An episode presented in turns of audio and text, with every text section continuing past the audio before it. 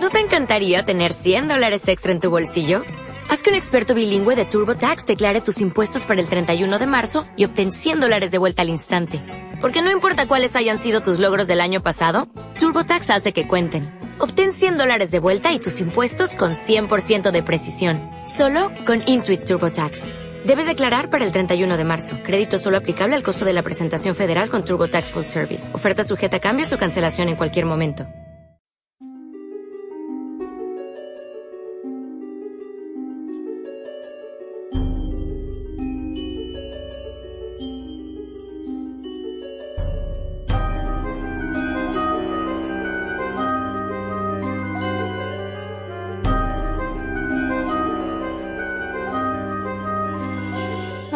Vez un hombre y una mujer que vivían solos y desconsolados por no tener hijos, hasta que por fin la mujer concibió la esperanza de que Dios nuestro Señor se disponía a satisfacer su anhelo.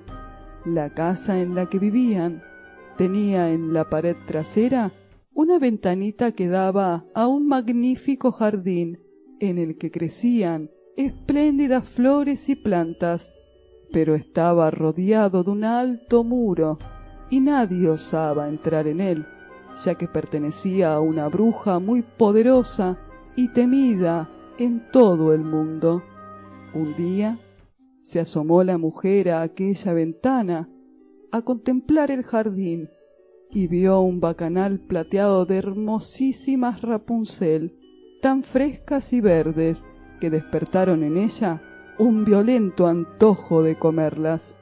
El antojo fue en aumento cada día que pasaba, y como la mujer lo creía irrealizable, iba perdiendo el color y desmirriándose a ojos vista. Viéndola tan desmejorada, le preguntó asustado su marido. ¿Qué te ocurre, mujer?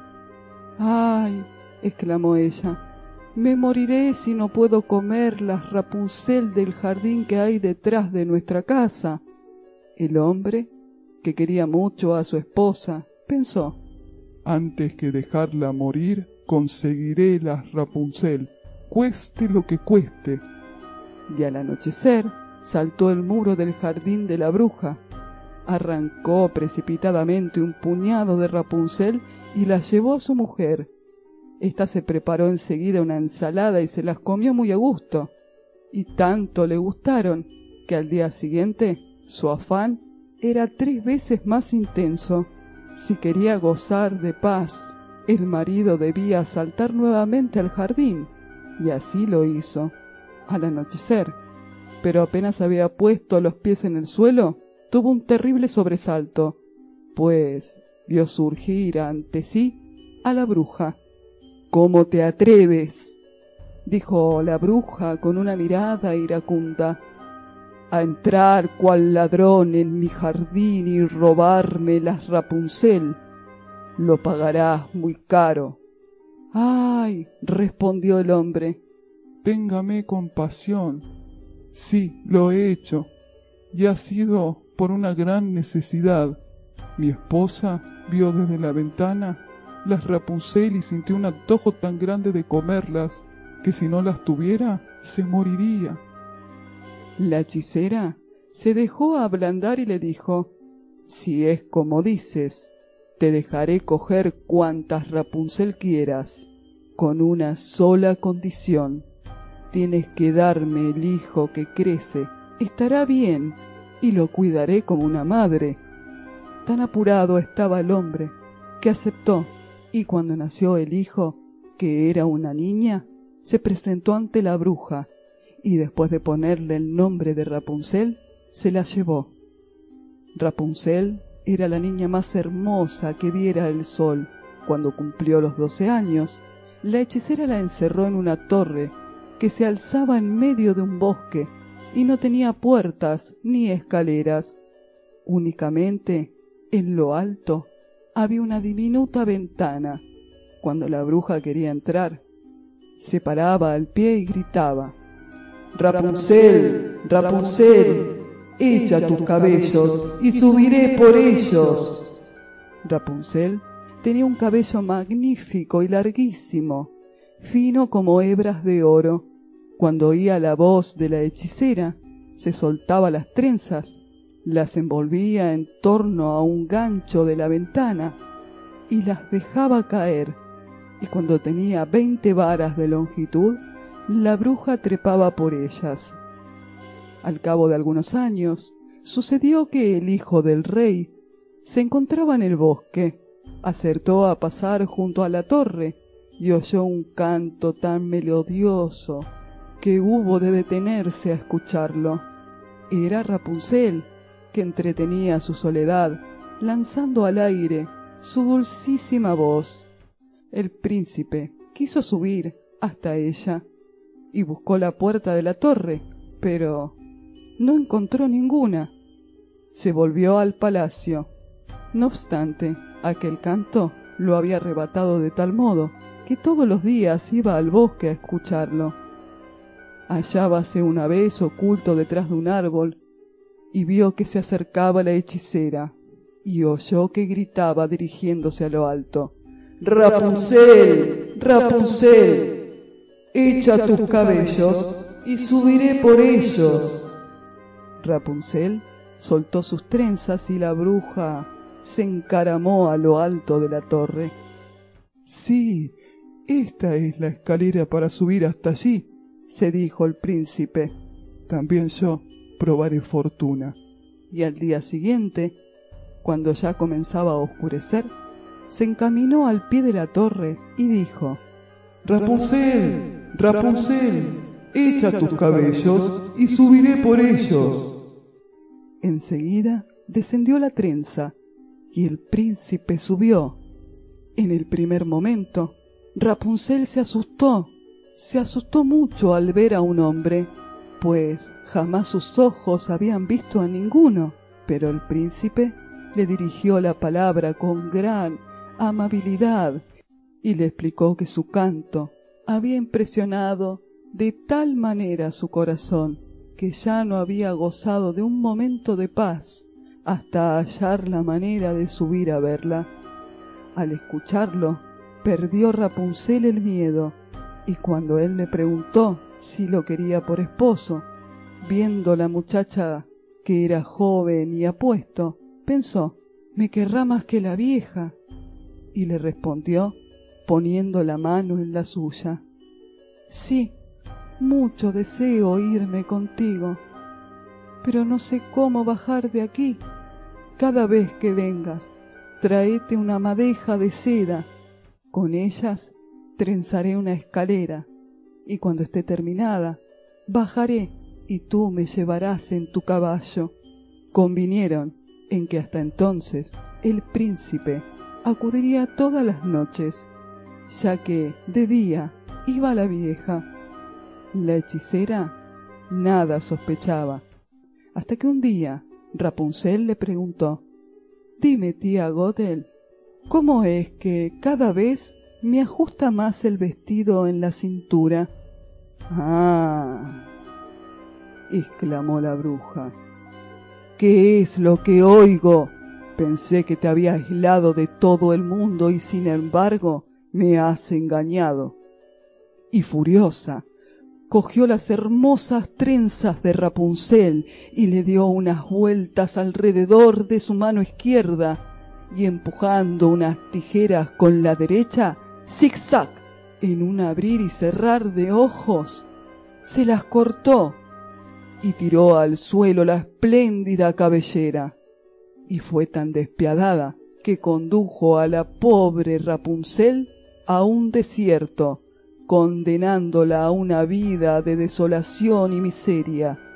El mismo día en el que se había llevado a la muchacha, la bruja ató las trenzas cortadas al gancho de la ventana, y cuando se presentó el príncipe y dijo Rapunzel, Rapunzel, echa tus cabellos y subiré por ellos. La bruja la soltó y por ella subió el hijo del rey. Pero en vez de encontrar a su adorada Rapunzel, se halló cara a cara con la hechicera, que lo miraba con ojos malignos y perversos. Ajá, exclamó en tono de burla. Quería llevarte a la niña bonita, pero el pajarito ya no está en el nido ni volverá a cantar. El gato lo ha cazado y también a ti te sacará a los ojos. Rapunzel está perdida para ti, jamás volverás a verla. El príncipe, fuera de sí de dolor y desesperación, se arrojó desde lo alto de la torre. Salvó la vida, pero los espinos sobre los que fue a caer se le clavaron en los ojos, y el infeliz hubo de vagar errante por el bosque, ciego, alimentándose de raíces y bayas, y llorando sin cesar la pérdida de su amada mujercita. Y así anduvo, sin más rumbo por espacio de varios años, mísero y triste, hasta que al fin llegó al desierto en el que vivía Rapunzel, con los dos hijitos, que eran gemelos, un niño y una niña, a los que había dado a luz en soledad.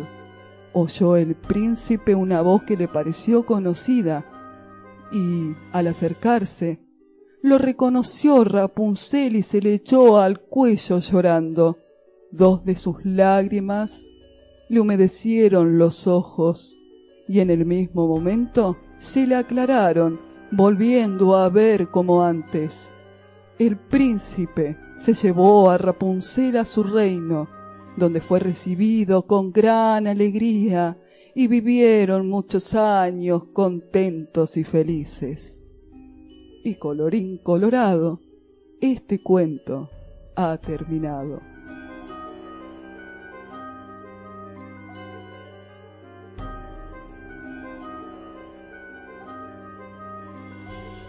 El árbol de Nebro. Hace ya mucho, mucho tiempo, como unos dos mil años, vivía un hombre millonario que tenía una mujer tan bella como piadosa. Se amaban tiernamente, pero no tenían hijos, a pesar de lo mucho que los deseaban. La esposa los pedía al cielo día y noche, pero no venía ninguno. Frente a su casa, en un patio, crecía un enebro, y un día de invierno en la que la mujer se encontraba debajo de él pelando una manzana, se cortó un dedo y la sangre cayó en la nieve. ¡Ay! exclamó con un profundo suspiro, y al mirar la sangre le entró una gran melancolía. Si tuviese un hijo rojo como la sangre y blanco como la nieve, y al decir estas palabras sintió de pronto en su interior una extraña alegría tuvo el presentimiento de que iba a ocurrir algo inesperado. Entró su casa, pasó un mes y se descongeló la nieve. A los dos meses todo estaba verde y las flores brotaron del suelo. A los cuatro todos los árboles eran un revoltijo de nuevas ramas verdes. Cantaban los pajaritos y sus trinos resonaban en todo el bosque y las flores habían caído de los árboles al terminar el quinto mes y la mujer no se cansaba de pasearse horas y horas bajo el enebro, que tan bien olía. El corazón le saltaba de gozo, cayó de rodillas y no cabía en sí de regocijo.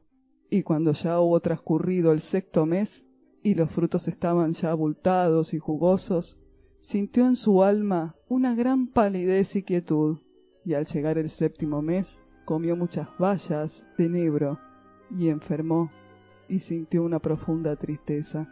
Pasó luego el octavo mes.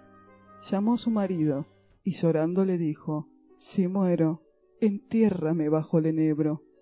Y de repente se sintió consolada y contenta, y de este modo transcurrió el noveno mes. Dio entonces a luz un niño blanco como la nieve y colorado como la sangre, y al verlo fue tal su alegría que murió. Su esposo la enterró bajo el enebro y no terminaba de llorar. Al cabo de algún tiempo sus lágrimas empezaron a manar menos copiosamente y al fin se secaron y el hombre tomó otra mujer. Con su segunda esposa tuvo una hija. Y ya dijimos que del primer matrimonio le había quedado un niño rojo como la sangre y blanco como la nieve.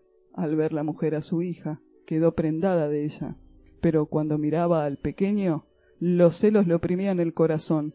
Le parecía que era un estorbo continuo y no pensaba sino tratar que toda la fortuna quedase a su hija.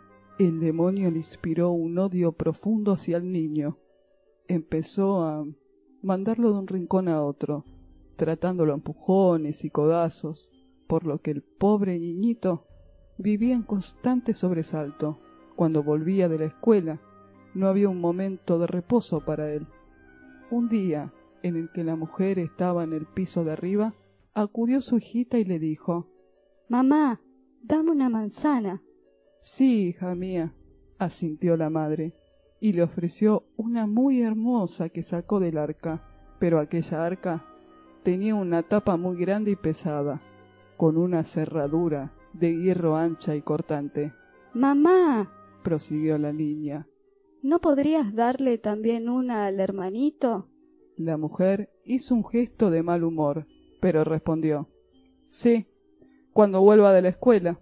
Y he aquí que cuando lo vio venir desde la ventana, como si en aquel mismo momento hubiese entrado en su alma el demonio, quitando a la niña la manzana que le diera, le dijo No vas a tenerla tú antes que tu hermano. Y volviendo el fruto al arca, la cerró. Al llegar el niño a la puerta, el maligno la inspiró a que lo acogiese cariñosamente.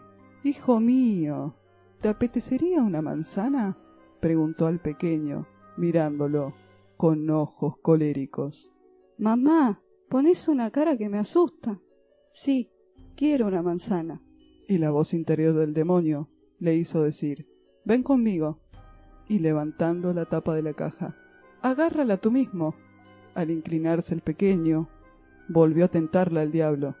De un golpe brusco, cerró el arca con tanta violencia que cortó en redondo la cabeza del niño, la cual cayó entre las manzanas. En el mismo instante sintió la mujer una gran angustia y pensó ojalá no lo hubiese hecho. Bajó a su habitación y sacó de la cómoda un paño blanco. Colocó nuevamente la cabeza sobre el cuello. Le ató el paño a modo de bufanda, de manera que no se notara la herida, y sentó al niño muerto en una silla delante de la puerta, con una manzana en la mano. Más tarde, Marlenita entró en la cocina en busca de su madre. Esta estaba junto al fuego y agitaba el agua hirviendo que tenía un puchero. Mamá, dijo la niña, el hermanito está sentado delante de la puerta. Está todo blanco y tiene una manzana en la mano. Le he pedido que me la dé, pero no me responde. Me ha dado mucho miedo. Vuelve, le dijo la madre, y si tampoco te contesta, le pegas un coscorrón. Y salió Malenita y dijo Hermano, dame la manzana. Pero al seguir él callado, la niña le pegó un golpe en la cabeza, la cual se desprendió y cayó al suelo. La chiquita se asustó terriblemente y rompió a llorar y a gritar. Corrió al lado de su madre y exclamó Ay, mamá, he cortado la cabeza de mi hermano. Y lloraba desconsoladamente. Malenita, exclamó la madre, ¿qué has hecho? Pero cállate, que nadie lo sepa. Como esto ya no tiene remedio, lo cocinaremos en el estofado. Y tomando el cuerpo de niño, lo cortó a pedazos y lo echó en la olla y lo coció. Mientras Malenita no hacía sino llorar y más llorar, y tantas lágrimas cayeron al puchero que no hubo necesidad de echarle sal. Al llegar el padre a casa, se sentó a la mesa y preguntó ¿Dónde está mi hijo? Su mujer le sirvió una gran fuente, muy grande, de carne con salsa negra, mientras que Malenita seguía llorando sin poder contenerse. Repitió el hombre ¿Dónde está mi hijo? Ay, dijo la mujer, se ha marchado a casa de los parientes de su madre. Quiere pasar una temporada con ellos. ¿Y qué va a hacer allí? Por lo menos podría haberse despedido de mí. Estaba tan impaciente. Me pidió que lo dejase quedarse allí unas seis semanas. Lo cuidarán bien. Está en buenas manos. Ay, exclamó el padre. Esto me disgusta mucho. Ha obrado mal. siquiera podría haberme dicho adiós. Y empezó a comer. Dirigiéndose a la niña dijo Malenita, ¿por qué estás llorando? Ya volverá tu hermano. Mujer, prosiguió, qué buena está la comida. Sírveme más. y cuanto más comía, más deliciosa la encontraba. Ponme más. Insistía, No quiero que quede nada. Me parece como si todo esto fuese mío. y seguía comiendo, tirando los huesos debajo de la mesa, hasta que ya no quedó ni pizca. Pero Malenita, yendo a su cómoda, sacó del cajón del interior su pañuelo de seda más bonito, envolvió en él los huesos que recogió de debajo de la mesa y se los llevó afuera, llorando lágrimas de sangre. Los depositó allí entre la hierba, debajo del enebro, y cuando lo hizo todo, sintió de pronto un gran alivio y dejó de llorar. Entonces el enebro empezó a moverse y sus ramas a juntarse y separarse como cuando una persona se sintió contenta de corazón. Juntó las manos dando palmadas. Se formó una especie de niebla que rodeó el arbolito y en medio de la niebla apareció de pronto una llama, de la cual salió volando un hermoso pajarito que se elevó en el aire a gran altura, cantando melodiosamente, y cuando había desaparecido, el enebro volvió a quedarse como antes, pero el paño con los huesos se había esfumado. Malenita sintió en su alma una paz y una gran alegría, como si su hermanito viviese aún. Entró nuevamente en la casa, se sentó a la mesa y comió su comida. Pero el pájaro siguió volando hasta llegar a la casa de un orfebre, donde se detuvo y se puso a cantar. Mi madre me mató, mi padre me comió, y mi buena hermanita mis huesitos guardó. Los guardó en un pañito de seda muy bonito, y al pie del enebro los enterró. Kibit, kibit, qué lindo pajarito soy yo. El orfebre estaba en su taller haciendo una cadena de oro. Al oír el canto del pájaro que se había posado en su tejado, le pareció que nunca había oído nada tan hermoso. Se levantó y al pasar el dintel de la puerta se le salió una zapatilla y así tuvo que seguir hasta en medio de la calle descalzo de un pie, con el delantal puesto, en una mano la cadena de oro y la tenaza en la otra. El sol inundaba las calles con sus brillantes rayos. Levantando la cabeza, el orfebre miró al pajarito. ¡Qué bien cantas! le dijo. Repite tu canción. No, contestó el pájaro. Si no me pagan, no la vuelvo a cantar. Dame tu cadena y volveré a cantar. Ahí tienes la cadena, dijo el orfebre. Repite la canción. Bajó volando el pájaro, cogió con la patita derecha la cadena y posándose enfrente del orfebre cantó. Mi madre me mató, mi padre me comió, y mi buena hermanita mis huesitos guardó. Los guardó en un pañito de seda muy bonito, y al pie del enebro los enterró. Kib, Kib, qué lindo pajarito soy yo. Voló la avecilla a la tienda del zapatero y posándose en el tejado volvió a cantar. Mi madre me mató, mi padre me comió, y mi buena hermanita mis huesitos guardó. Los guardó en un pañito de seda muy bonito, y al pie del enebro los enterró. Kib, Kib, qué lindo pajarito soy yo. El zapatero oyó aquello y corrió afuera, en mangas de camisa, y alzó la vista hacia su azotea, y se vio obligado a sostener su mano ante sus ojos, no sea que el sol pudiera cegarlo. Ave, dijo él, qué maravillosamente cantas tú. Entonces él llamó desde su puerta a su esposa. Esposa, solo ven afuera, hay un ave, mira, mira aquella ave, simplemente canta precioso. También llamó su hija y demás niños y aprendices, muchachos y muchachas, y todos ellos vinieron a calle arriba a mirar el ave y ver lo hermoso que era, y qué finas plumas rojas y verdes tenía, y su cuello era como oro verdadero, y con los ojos en su cabeza brillaba como estrellas. Ave, dijo el zapatero, ahora cántame aquella canción otra vez. No, dijo el ave, No canto dos veces por nada. A cambio, debes darme algo. Esposa, dijo el hombre, ve al desván. Sobre el anaquel superior hay un par de zapatos rojos. Tráelos. Entonces la esposa fue y trajo los zapatos. Ahí tienes, ave, dijo el hombre. Ahora cántame esa pieza otra vez. Entonces el ave vino y tomó los zapatos en su garra izquierda y voló a la azotea y cantó. Mi madre me mató, mi padre me comió, y mi buena hermanita mis huesitos guardó. Los guardó en un pañito de seda muy bonito. Al pie del enebro los enterró. Kib, Kib, qué lindo pajarito soy yo. Y cuando hubo cantado todo, se fue volando.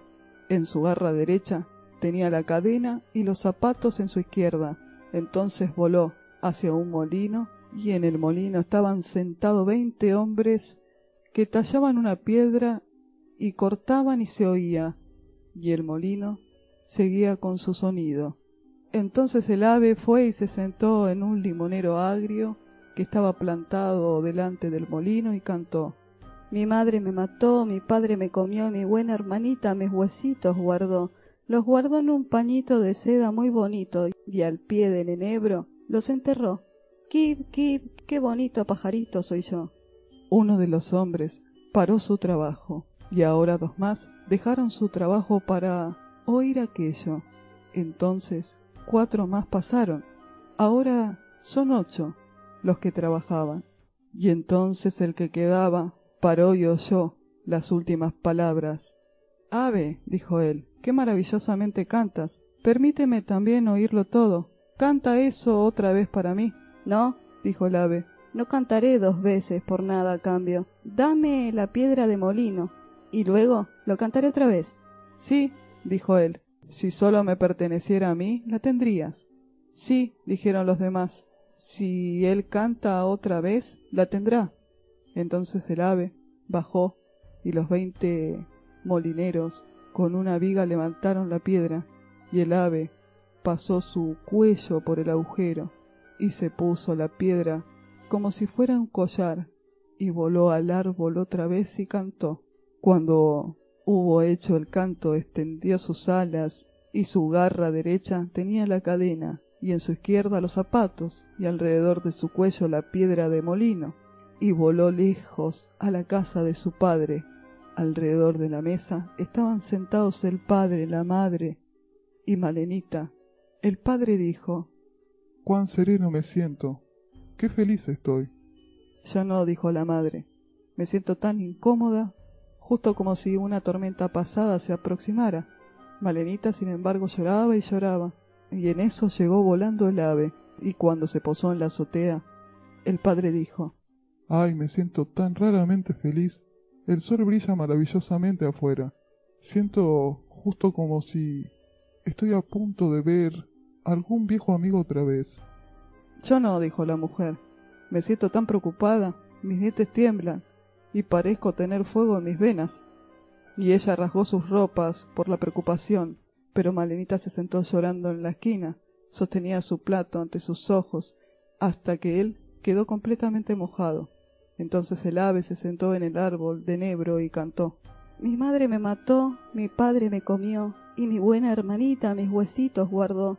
Los guardó en un pañito de seda muy bonito, y al pie del enebro los enterró. Kip, Kip, qué lindo pajarito soy yo. Entonces Malenita puso su cabeza en sus rodillas y lloró sin cesar. Pero el hombre dijo Iré afuera. Debo ver el ave bien de cerca. Oh, no, yo no voy, dijo la mujer. Siento como si la casa entera temblara y estuviera en llamas. Pero el hombre salió y miró el ave. En esto el ave dejó caer la cadena de oro y cayó exactamente alrededor del cuello del hombre, y tan exactamente que le calzó maravillosamente. Entonces él entró y dijo Solo miren qué ave tan fina es, y qué bella cadena de oro me ha dado, y qué bello es él. Pero la mujer estaba aterrorizada y cayó al suelo y su gorra se desprendió de su cabeza. Entonces el ave cantó una vez más. Mi madre me mató, mi padre me comió, y mi buena hermanita mis huesitos guardó. Los guardó en un pañito de seda, muy bonito, y al pie del enebro los enterró. Kib, Kib, qué lindo pajarito soy yo. Estuviera yo mil pies bajo tierra para no oír eso, decía la mujer. Entonces la mujer cayó al suelo otra vez como si estuviera muerta. Ay, dijo Malenita. También saldré y veré si el ave me da algo. Y salió. Entonces el ave le lanzó los zapatos, los puso bajo el árbol de nebro. Entonces ella se puso muy alegre y feliz, y se puso los nuevos zapatos rojos y bailó y saltó dentro de la casa. Ay, dijo ella, yo estaba tan triste cuando salí y ahora estoy tan alegre. Es un ave espléndida. Él me ha dado un par de zapatos rojos. Bien, dijo la mujer, y se paró sobre sus pies, y su pelo se levantó como las llamas del fuego. Siento como si en el mundo viniera el final. También saldré y veré si mi corazón se siente ligero. Y cuando ella salió a la puerta, ¡pum! El ave lanzó hacia abajo la piedra del molino sobre ella y quedó toda maltratada. El padre y Malenita oyeron lo que había pasado, y humo, llamas y fuego se elevan del lugar, y cuando todo eso terminó, apareció pequeño hermano, y él tomó a su padre y a Malenita de la mano, recogieron y vendaron a la rescrebarajada mujer, quien adelante ya no pudo valerse por sí misma, quedando totalmente arrepentida de su acto, y el padre y niña quedaron felices y alegres. Entraron en la casa a la cena y comieron serenamente, y el baúl de las manzanas fue destruido. El hueso cantor. Había una vez gran alarma en un país por causa de un jabalí que asolaba los campos, destruía al ganado y despanzurraba a las personas a colmillazos. El rey prometió una gran recompensa a quien librase al país de aquel azote, pero la fiera era tan corpulenta y forzuda que nadie se atrevía a acercarse al bosque donde tenía su morada. Finalmente, el rey hizo salir a un pregonero, diciendo que otorgaría por esposa a su hija a aquel que capturase o diese muerte a la alimaña. Vivían al sazón dos hermanos en aquel reino, hijos de un hombre pobre, que se ofrecieron a intentar la empresa. El mayor, astuto y listo, lo hizo por soberbia. El menor, que era ingenuo y tonto, movido por su buen corazón. Dijo el rey, para estar seguros de encontrar el animal, entrar en el bosque por los extremos opuestos. El mayor entró por el lado de poniente y el menor por el levante. Al poco rato de avanzar éste, acercándose un hombrecito que llevaba en la mano un, pequeño venablo, le dijo Te doy este venablo porque tu corazón es inocente y bondadoso. Con él puedes enfrentarte sin temor con el salvaje jabalí. No te hará daño alguno. El mozo dio las gracias al hombrecito y echándose el arma al hombro, siguió su camino sin miedo. Poco después, avistó a la fiera, que corría furiosa contra él, pero el joven le presentó la jabalina, y el animal, en su rabia loca, embistió ciegamente y se atravesó el corazón con el arma. El muchacho se cargó la fiera a la espalda y se movió para presentársela al rey. Al salir del bosque, por el lado opuesto, se detuvo en la entrada de una casa, donde había mucha gente que se divertía bailando y empinando el codo. Allí estaba también su hermano mayor.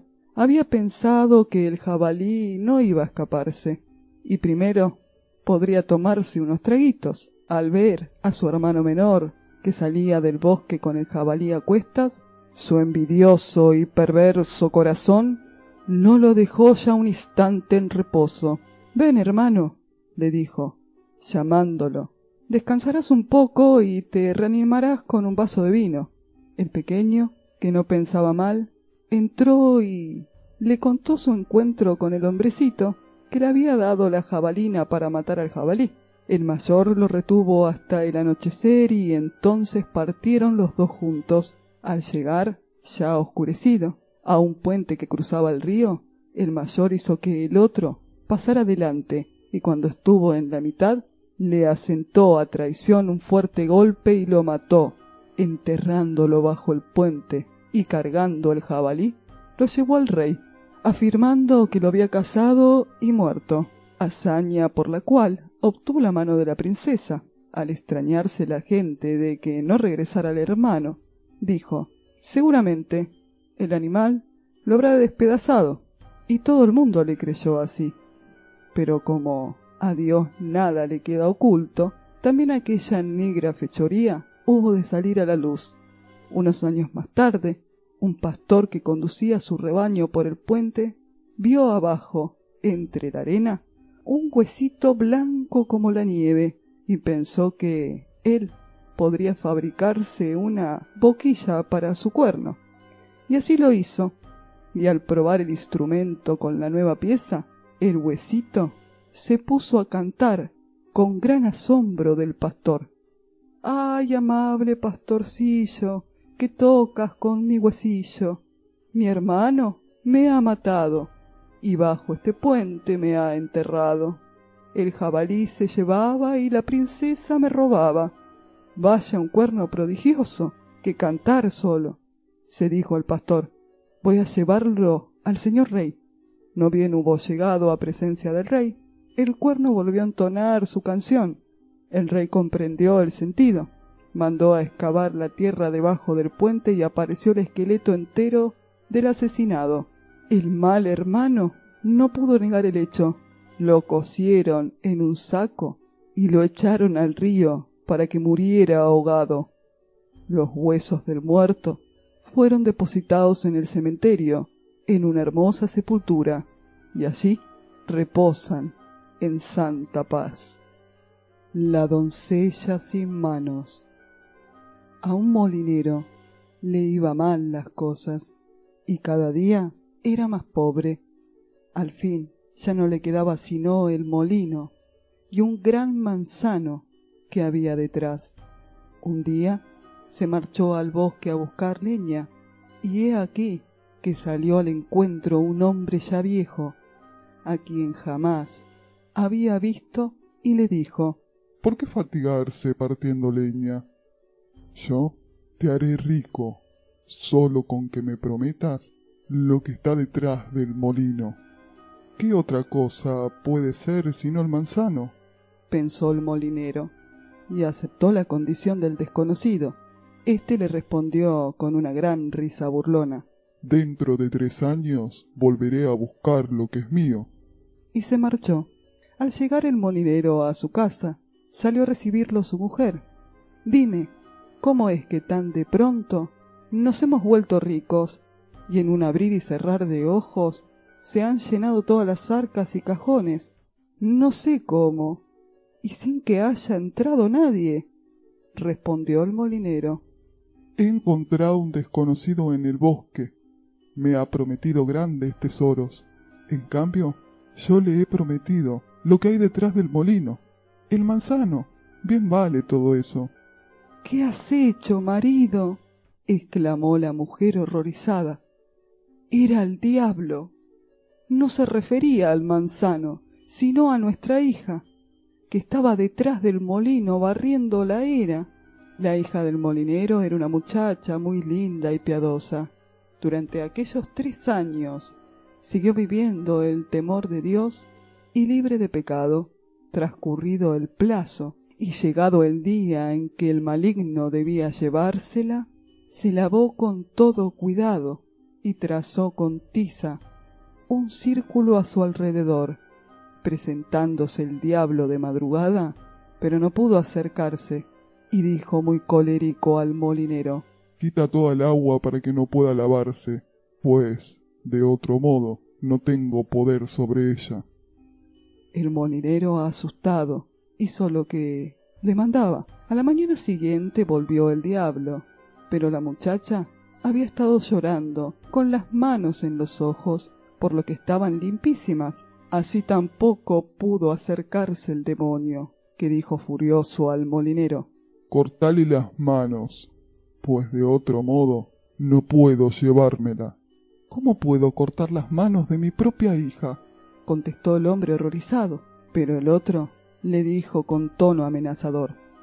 Si no lo haces, eres mío y a ti te llevaré. El padre, espantado, prometió obedecer y dijo a su hija, Hija mía, si no te corto las dos manos, me llevará el diablo. Así se lo he prometido en mi desesperación. Ayúdame en mi desgracia y perdóname el mal que te hago. Padre mío, respondió ella, puedes hacer conmigo lo que plazca. Soy tu hija. Y tendiendo las manos, se las dejó cortar. Vino el diablo por tercera vez, pero la doncella había estado llorando tantas horas con los muñones apretados contra los ojos que los tenía limpísimos. Entonces el diablo tuvo que renunciar. Había perdido todos sus derechos sobre ella, dijo el molinero a la muchacha. Por tu causa he recibido grandes beneficios. Mientras viva, todos mis cuidados serán para ti. Pero ella le respondió No puedo seguir aquí. Voy a marcharme. Personas compasivas habrá que me den lo que necesite. Se hizo atar a la espalda los brazos amputados y al salir el sol se puso en camino. Anduvo todo el día hasta que cerró la noche. Llegó entonces frente al jardín del rey y a la luz de la luna vio que sus árboles estaban llenos de vio que sus árboles estaban llenos de hermosísimos frutos, pero no podía alcanzarlos, pues el jardín estaba rodeado de agua.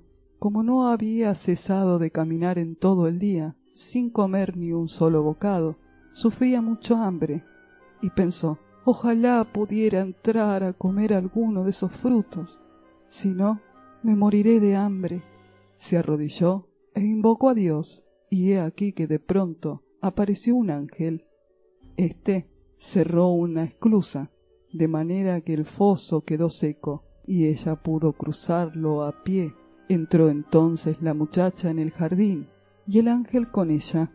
Vio un peral cargado de hermosas peras, todas las cuales estaban contadas. Se acercó y comió una, cogiéndola del árbol directamente con la boca, para acallar el hambre, pero no más. El jardinero la estuvo observando, pero como el ángel seguía a su lado, no se atrevió a intervenir, pensando que la muchacha era un espíritu, así que se quedó callado, sin llamarla ni dirigirle una palabra. Habiendo comido la pera, la muchacha, sintiendo el hambre satisfecha, fue a ocultarse entre la maleza.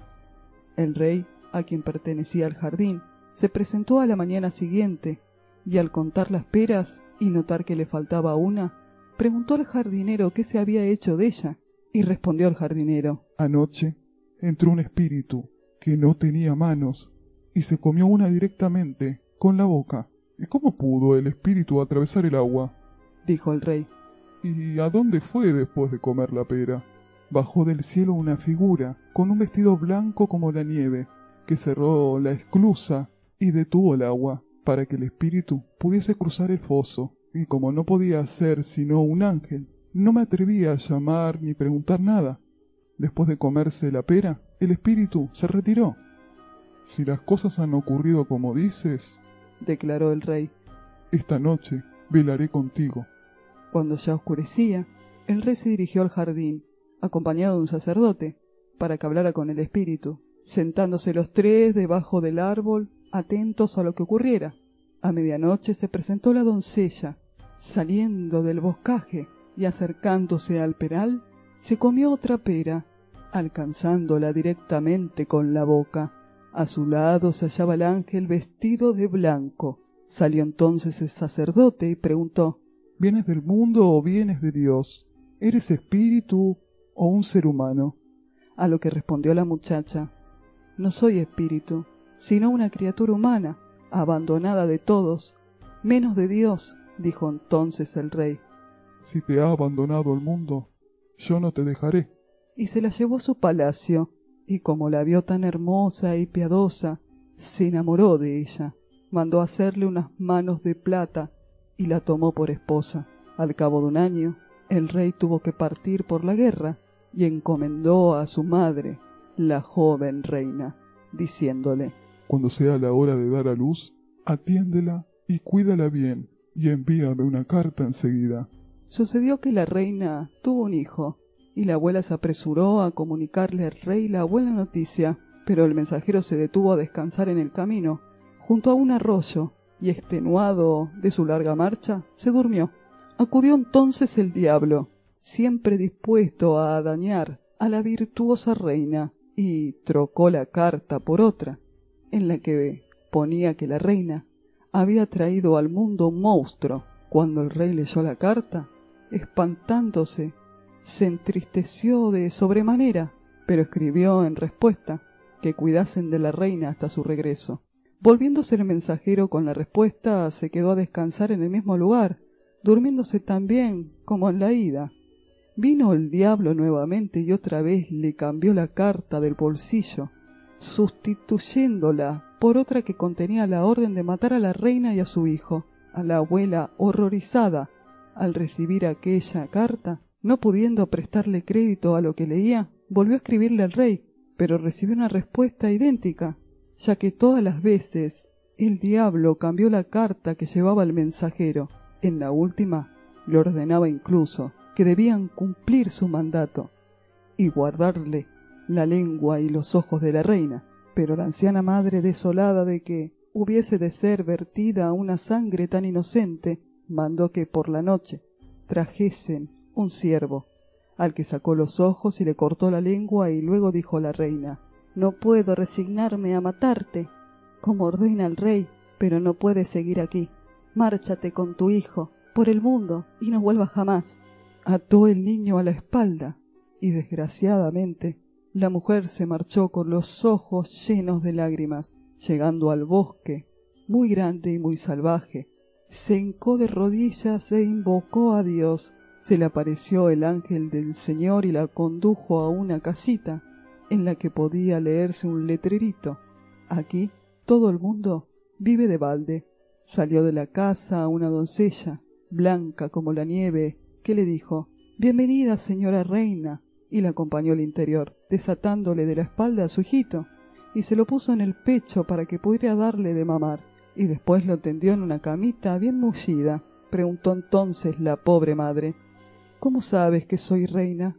Y la blanca doncella le respondió Soy un ángel que Dios ha enviado a la tierra para que cuide de ti y de tu hijo. La joven vivió en aquella casa por espacio de siete años, bien cuidada y atendida, y su piedad era tanta que Dios, compadeció, hizo que volviesen a crecerle las manos. Finalmente el rey, terminada la campaña, regresó al palacio y su primer deseo fue ver a su esposa y a su hijo. Entonces la anciana reina se rompió a llorar exclamando Hombre malvado. ¿No me enviaste la orden de matar a la reina? ¿No me enviaste la orden de matar a aquellas dos almas inocentes? Mostró las dos cartas, falsificadas por el diablo, añadiendo hice lo que me mandaste, y le enseñó la lengua y los ojos. El rey prorrumpió a llorar, con gran amargura y desconsuelo, por el triste fin de su infeliz esposa y su hijo, hasta que la abuela, apiadada, le dijo Aún vive, escondida. Hice matar una sierva, y guardé estas partes como testimonio. En cuanto a tu esposa, le até el niño a la espalda y la envié a vagar por el mundo, haciéndole prometer que jamás volviera aquí, ya que tan enojado estabas con ella. Dijo el rey entonces. No cesaré de caminar mientras que vea cielo sobre mi cabeza, sin comer ni beber, hasta que haya encontrado a mi esposa y a mi hijo, si es que no han muerto de hambre o de frío. Estuvo el rey vagando durante todos aquellos siete años, buscando en todos los riscos y grutas sin encontrarla en ninguna parte, y ya pensaba que habría muerto de hambre. En todo aquel tiempo no comió ni bebió, pero Dios la sostuvo. Por fin llegó a un gran bosque, y en él descubrió la casita con el letrerito. Aquí todo el mundo vive de balde. Salió la blanca doncella y cogiéndolo de la mano lo llevó al interior y le dijo Bienvenido, señor rey. y le preguntó luego de dónde venía. Pronto, Hará siete años, respondió él. Que ando errante en busca de mi esposa y de mi hijo, pero no puedo encontrarlos por ninguna parte. El ángel le ofreció comida y bebida, pero él las rehusó, pidiéndole solo que lo dejara descansar un poco. Se tendió y se durmió, y se cubrió la cara con un pañuelo. Entonces el ángel entró en el aposento en que se hallaba la reina con su hijito, al que solían llamar Dolorido, y le dijo Sal ahí afuera con el niño, que ha llegado tu esposo. Salió ella a la habitación en la que el rey descansaba, y el pañuelo se le cayó de la cara, por lo que la reina dijo Dolorido, recoge aquel pañuelo de tu padre y vuelve a cubrirle el rostro. Obedeció el niño y le puso el lienzo sobre la cara, pero el rey, que lo había oído en los sueños, volvió a dejarlo caer. El niño, impacientándose, exclamó Madrecita, ¿cómo puedo tampar el rostro de mi padre si no tengo padre ninguno en el mundo? En la oración he aprendido a decir Padre nuestro que estás en los cielos, y tú has dicho que mi Padre está en el cielo, y era Dios nuestro Señor. ¿Cómo quieres que conozca a este hombre tan salvaje? No es mi padre. Al oír el rey estas palabras se incorporó y le preguntó ¿Quién era? Respondió ella entonces Soy tu esposa, y este es dolorido, tu hijo. Pero al ver el rey sus manos de carne, replicó Mi esposa tenía las manos de plata. Dios misericordioso me devolvió las mías naturales, dijo ella y el ángel salió afuera y volvió enseguida con las manos de plata. Entonces tuvo el rey la certeza de que se hallaba ante su esposa y su hijo, y besándolo a los dos, dijo fuera de sí de alegría Qué terrible peso se me ha caído del corazón.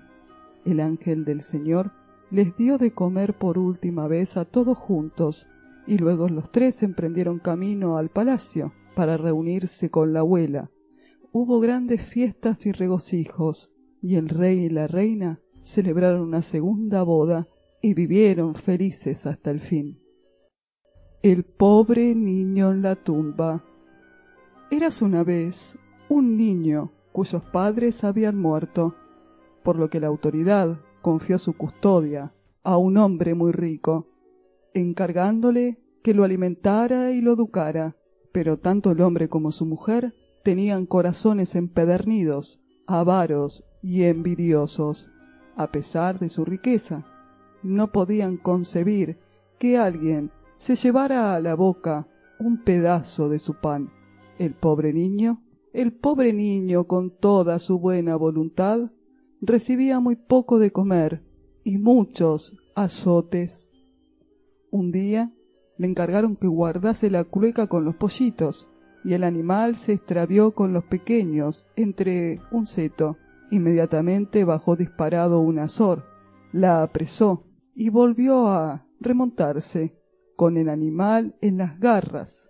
El chiquillo prorrumpió a gritar con todas sus fuerzas Ladrón. ladrón. bandido. Pero ¿de qué sirvieron sus gritos? El azor no le devolvió la clueca Oyendo el hombre el ruido, acudió a toda prisa, y al ver que su gallina había desaparecido, encolerizado, le propinó al pequeño una paliza tal que estuvo dos días sin poder moverse. Entonces hubo de guardar los polluelos sin la madre, cosa más difícil todavía, pues continuamente se le escapaban y dispersaban. Se le ocurrió atarlos a todos con un cordel, el azor no podría robarle a ninguno, pero el remedio resultó peor que la enfermedad. A los dos o tres días se quedó dormido a causa del mucho correr y del poco comer. Bajó el ave de rapiña y agarró uno de los pollitos, pero como estaban todos atados entre sí, se llevó a todos. Se posó en un árbol y se devoró a todos los pollitos. En aquel momento llegaba a casa el amo y enfurecido al darse cuenta de lo que había pasado, le dio tal azote al chiquillo que no pudo guardar cama durante varios días. Cuando se repuso, le dijo el campesino Eres demasiado estúpido y no me sirves para guardián. Tendrás que ser recadero. y lo mandó a llevar al juez un cesto de uvas y una carta. Durante el camino, el hambre y la sed lo atormentaron de tal modo que se comió un par de racimos. Luego siguió con el cesto hasta la casa del juez, el cual, después de leer la carta y contar las uvas, dijo Faltan dos racimos.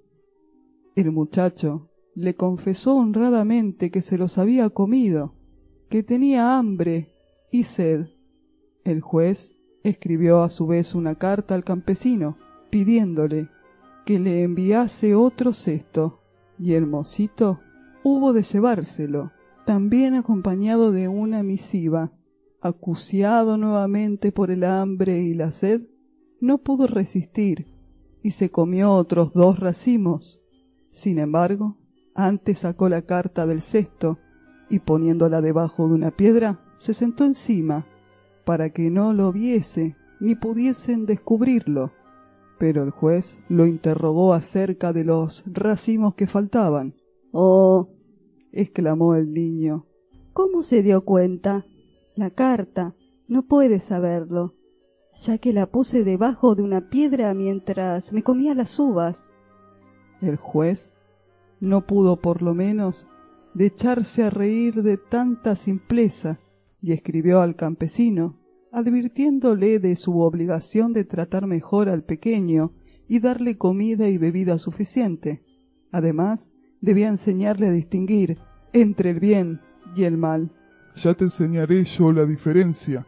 dijo el despiadado campesino. Pero si quieres comer, tendrás que trabajar.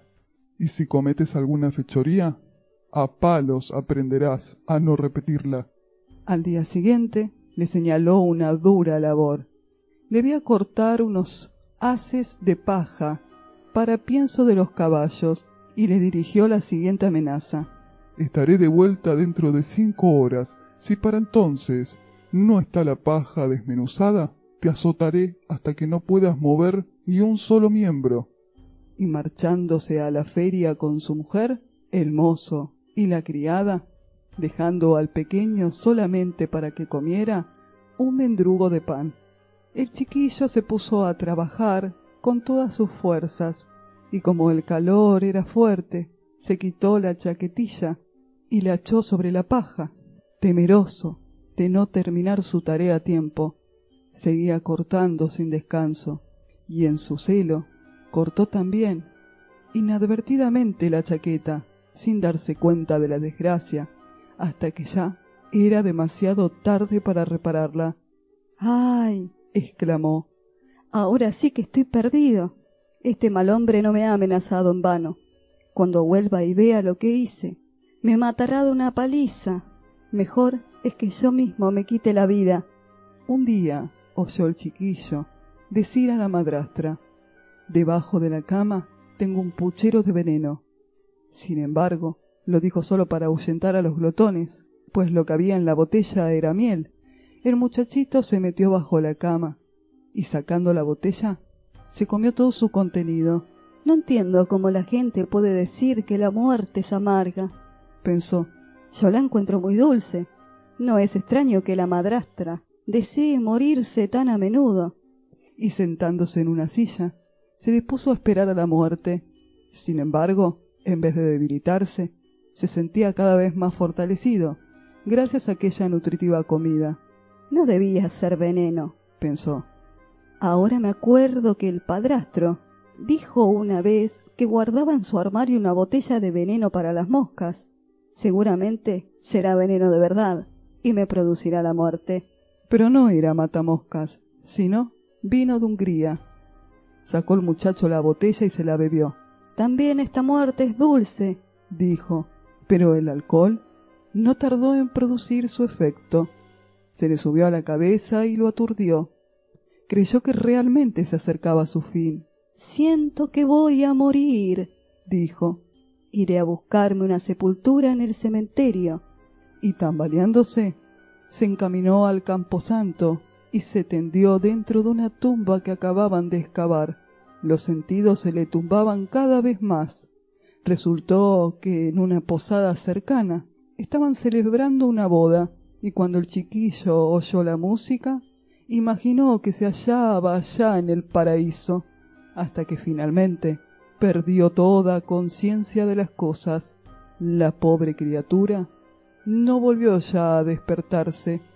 El ardor del vino y el frío de la noche le quitaron la vida y allí se quedó, para siempre, en la tumba que él mismo se había elegido.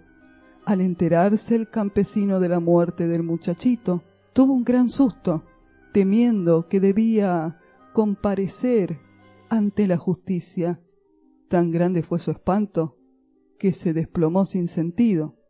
Su mujer, que estaba en la cocina con una sartén llena de manteca, corrió a prestarle auxilio, pero, inflamándose la grasa, prendió fuego a la morada, y al cabo de pocas horas todo quedaba reducido a un montón de cenizas. Los años que le quedaron de vida fueron de pobreza y miseria, acosados por los remordimientos. Los doce hermanos. Érase una vez un rey y una reina que vivían en buena paz y contentamiento con sus doce hijos, todos varones. Un día el rey dijo a su esposa, Si el niño que has de tener ahora es una niña, deberán morir los doce mayores para que la herencia sea mayor y quede el reino entero para ella. Y así lo hizo. Mandó a construir doce ataúdes y los hizo llenar de viruta de madera, colocando además en cada uno una almohadilla. Luego se dispuso a guardarlos en una habitación cerrada y le dio la llave a la reina, con orden de no decir a nadie una palabra de todo aquello. Pero la madre se pasaba el día triste y llorosa, hasta que su hijo menor, que nunca se separaba de su lado, y al que había puesto por nombre Benjamín, como en la Biblia, le dijo Madrecita, ¿por qué estás tan triste? Ay, hijito mío, respondió ella, no puedo decírtelo.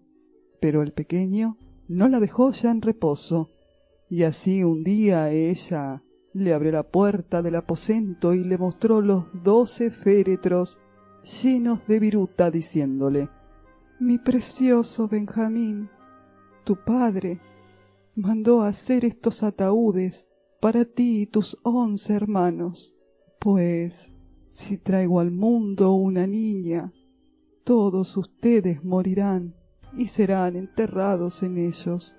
Y como le hiciera aquella revelación entre amargas lágrimas, quiso el hijo consolarla y dijo No llores, querida madre, ya encontraremos el medio de salir del apuro. Mira, nos marcharemos. Respondió entonces ella Vete al bosque con tus once hermanos y cuida de que uno de ustedes esté siempre de guardia encaramado en la cima del árbol más alto y mirando la torre del palacio. Si nace un niño, izaré una bandera blanca, y entonces podrán volver todos. Pero si es una niña, pondré una bandera roja. Huid. En ese caso, huid lo más deprisa, y que Dios los ampare y los guarde.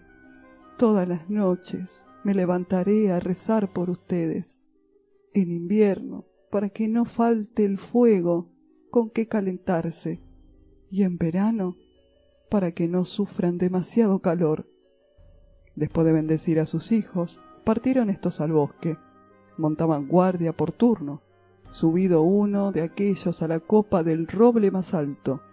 Fija la mirada en la torre. Transcurrido los once días, llegaba Benjamín, el cual vio que izaban una bandera. ¡Ay! No era blanca, sino roja como la sangre, y les advertía que debían morir o huir. Al oír los hermanos, dijeron todos encolerizados que tengamos que morir por causa de una niña, juremos venganza. Cuando encontremos a una muchacha, haremos correr su roja sangre, adentrándose en la selva y en lo más espeso de ella, donde apenas entraba la luz del día, encontraron una casita encantada y deshabitada. Viviremos aquí, dijeron. Tú, Benjamín, que eres el menor y el más débil de todos, te quedarás en la casa y cuidarás de ella, mientras los demás salimos a buscar comida. Y se fueron al bosque a cazar liebres, corzos, aves, palomitas y cuanto fuera bueno para comer. Todo lo llevaban a Benjamín, el cual lo guisaba y preparaba para saciar el hambre de los hermanos. Así vivieron juntos diez años, y la verdad es que el tiempo no se les hacía largo. Entre tanto, había crecido la niña que diera a luz la reina. Era hermosa, de muy buen corazón, y tenía una estrella de oro en medio de la frente.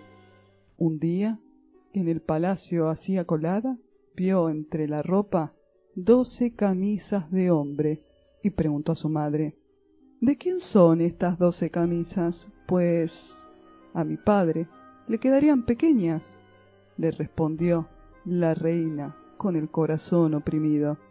Hijita mía, son de tus doce hermanos. ¿Y dónde están mis doce hermanos? dijo la niña. Jamás nadie me habló de ellos. La reina le dijo entonces ¿Dónde están? Solo Dios lo sabe. Andarán errantes por el vasto mundo. Y llevando a su hija al cuarto cerrado, abrió la puerta y le mostró los doce ataúdes, llenos de virutas y con sus correspondientes almohadillas. Estos ataúdes, dijo la madre, están destinados a tus hermanos, pero ellos huyeron al bosque antes de nacer tú. Y le contó todo lo ocurrido. Dijo entonces la niña, No llores, madrecita mía, yo iré a buscar a mis hermanos. Y cogiendo las doce camisas, se puso en camino, adentrándose en el espeso bosque. Anduvo durante todo el día y al anochecer llegó a la casita encantada. Al entrar en ella, se encontró con un mocito, el cual le preguntó ¿De dónde vienes y qué buscas aquí? Maravillado de su hermosura, de sus regios vestidos y de la estrella que brillaba en su frente. Soy hija del rey, contestó ella, y voy en busca de mis doce hermanos, y estoy dispuesta a caminar bajo el cielo azul hasta que los encuentre. Mostró al mismo tiempo las doce camisas, con lo cual Benjamín conoció que era su hermana. Yo soy Benjamín, tu hermano menor, le dijo. La niña se echó a llorar de alegría, igual que Benjamín, y se abrazaron y besaron con gran cariño. Después dijo el muchacho, Hermanita mía, queda aún un obstáculo. Nos hemos juramentado en que toda niña que encontremos morirá en nuestras manos, ya que por culpa de una niña hemos tenido que abandonar nuestro reino. A lo que respondió ella, moriré gustosa, si de este modo puedo salvar a mis hermanos. No, no, replicó Benjamín, no morirás. Ocúltate debajo del bañero hasta que lleguen los once restantes. Yo hablaré con ellos y los convenceré. Así lo hizo la niña. Ya anochecido, regresaron de la casa los demás y se sentaron a la mesa. Mientras comían, preguntaron a Benjamín ¿Qué novedades hay? A lo que respondió su hermanito ¿No sabes nada? No, dijeron ellos. Han estado en el bosque y no saben nada. Y yo, en cambio, me he quedado en casa. Y sé más que ustedes, replicó el chiquillo. Pues cuéntanos, le pidieron. ¿Me prometen no matar a la primera niña que encontremos? Sí, exclamaron todos. La perdonaremos. Pero cuéntanos, ¿qué es lo que pasa? Entonces Benjamín dijo, Nuestra hermana está aquí. Y levantando la cuba, salió de abajo de ella la princesita con sus regios vestidos y la estrella dorada en la frente, más linda y más delicada que nunca. Cómo se alegraron todos y cómo se le echaron al cuello besándola con mucha ternura. La niña se quedó en casa con Benjamín para ayudarlo en los quehaceres domésticos, mientras que los otros, los once, salían al bosque a cazar aves y palomitas para llenar la despensa. Benjamín y la hermanita cuidaban de guisar lo que traían. Ella iba a buscar leña para el fuego y hierbas comestibles, y cuidaba de poner siempre el puchero en el hogar a tiempo, para que al regresar los demás encontraran la comida dispuesta. Se ocupaba también en la limpieza de la casa, y lavaba las ropas, de las camitas, de modo en el que estaban todo el momento pulcras y blanquísimas. Los hermanos estaban contentísimos con ella, y así vivían todos en una gran unión y armonía. He aquí que un día los dos pequeños prepararon una sabrosa comida, y cuando todos estuvieron reunidos, celebraron un verdadero banquete.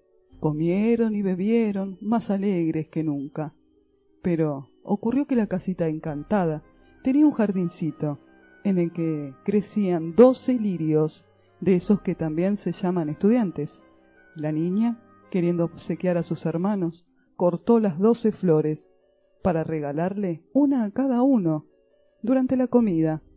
Pero en el preciso momento en que acabó de cortarlas, los muchachos se transformaron en cuervos, cuervos que huyeron volando por encima del bosque, al mismo tiempo que se esfumaban. También la casita y el jardín lo hizo. La pobre niña se quedó sola en plena selva oscura, y al volver a mirar a su alrededor, se encontró con una vieja que estaba a su lado y le dijo Hija mía, ¿qué has hecho? ¿Por qué tocaste las doce flores blancas? Eran tus hermanos, y ahora se han convertido para siempre en cuervos. A lo que respondió la muchacha llorando ¿No hay, pues, ningún modo de salvarlos? No, dijo la vieja, no hay sino un solo modo en el mundo entero. Pero es tan difícil que no podrás liberar a tus hermanos, pues deberías pasar siete años como muda, sin hablar ni una sola palabra ni reír, una palabra sola que pronunciaras, aunque faltara solamente una hora para cumplirse los siete años y todo tu sacrificio habría sido inútil. Aquella palabra mataría a tus hermanos. Dijo entonces la princesita en su corazón, estoy segura de que redimiré a mis hermanos. Y buscó un árbol muy alto, se encaramó en él, y allí estuvo, hilando, sin decir palabra ni reírse nunca. Sucedió, sin embargo, que entró en el bosque un rey, que iba de cacería. Llevaba un gran lebrel, el cual el cual echó a correr hasta el árbol que servía de morada a la princesita y se puso a saltar enrededor, sin cesar en sus ladridos. Al acercarse el rey y ver a la bellísima muchacha con la estrella en la frente, quedó tan prendado de su hermosura que le preguntó si quería ser su esposa. Ella no le respondió ninguna palabra, únicamente hizo con la cabeza un leve signo afirmativo. Subió entonces el rey al árbol, bajó a la niña, la montó en su caballo y la llevó al palacio. Se celebró la boda con gran solemnidad y regocijo, pero sin que la novia hablase ni riese una sola vez. Al cabo de unos pocos años de vivir felices el uno con el otro, la madre del rey, que era una mujer malvada, muy malvada si las hay, empezó a calumniar a la jovencita reina, diciendo a su hijo Es una vulgar pordiosera esa que has traído a casa. ¿Quién sabe qué perversas intenciones estará maquinando en secreto? Si es muda y no puede hablar, siquiera podría reír. Pero quien nunca ríe no tiene limpia la conciencia. Al principio el rey no quiso prestarle oídos, pero tanto insistió la vieja y de tantas maneras la acusó que al fin el rey se dejó convencer y la condenó a la muerte. Encendieron en la corte una gran pira donde la reina debía morir abrazada. Desde una alta ventana el rey contemplaba la ejecución con ojos llorosos, pues seguía queriéndola a pesar de todo. Y he aquí que cuando ya estaba atada al poste y las llamas comenzaban a lamerle los vestidos, sonó el último segundo de los siete años de su penitencia. Se oyó entonces un gran rumor de alas en el aire, y aparecieron doce cuervos que descendieron hasta posarse en el suelo. No bien lo hubieron tocado, se transformaron en los doce hermanos, redimidos por el sacrificio de la princesa. Apresurándose a dispersar la pira y apagar las llamas, desataron a su hermana y la abrazaron y besaron tiernamente. Y puesto que ya podía abrir la boca y hablar, contó al rey el motivo de su mutismo y de por qué nunca se había reído. Mucho se alegró el rey al convencerse de que era inocente, y los dos vivieron juntos muy felices hasta su muerte. La malvada suegra hubo de compadecer ante el tribunal, fue condenada, metida en una tinaja llena de aceite hirviendo y serpientes venenosas. Encontró en ella una muerte espantosa.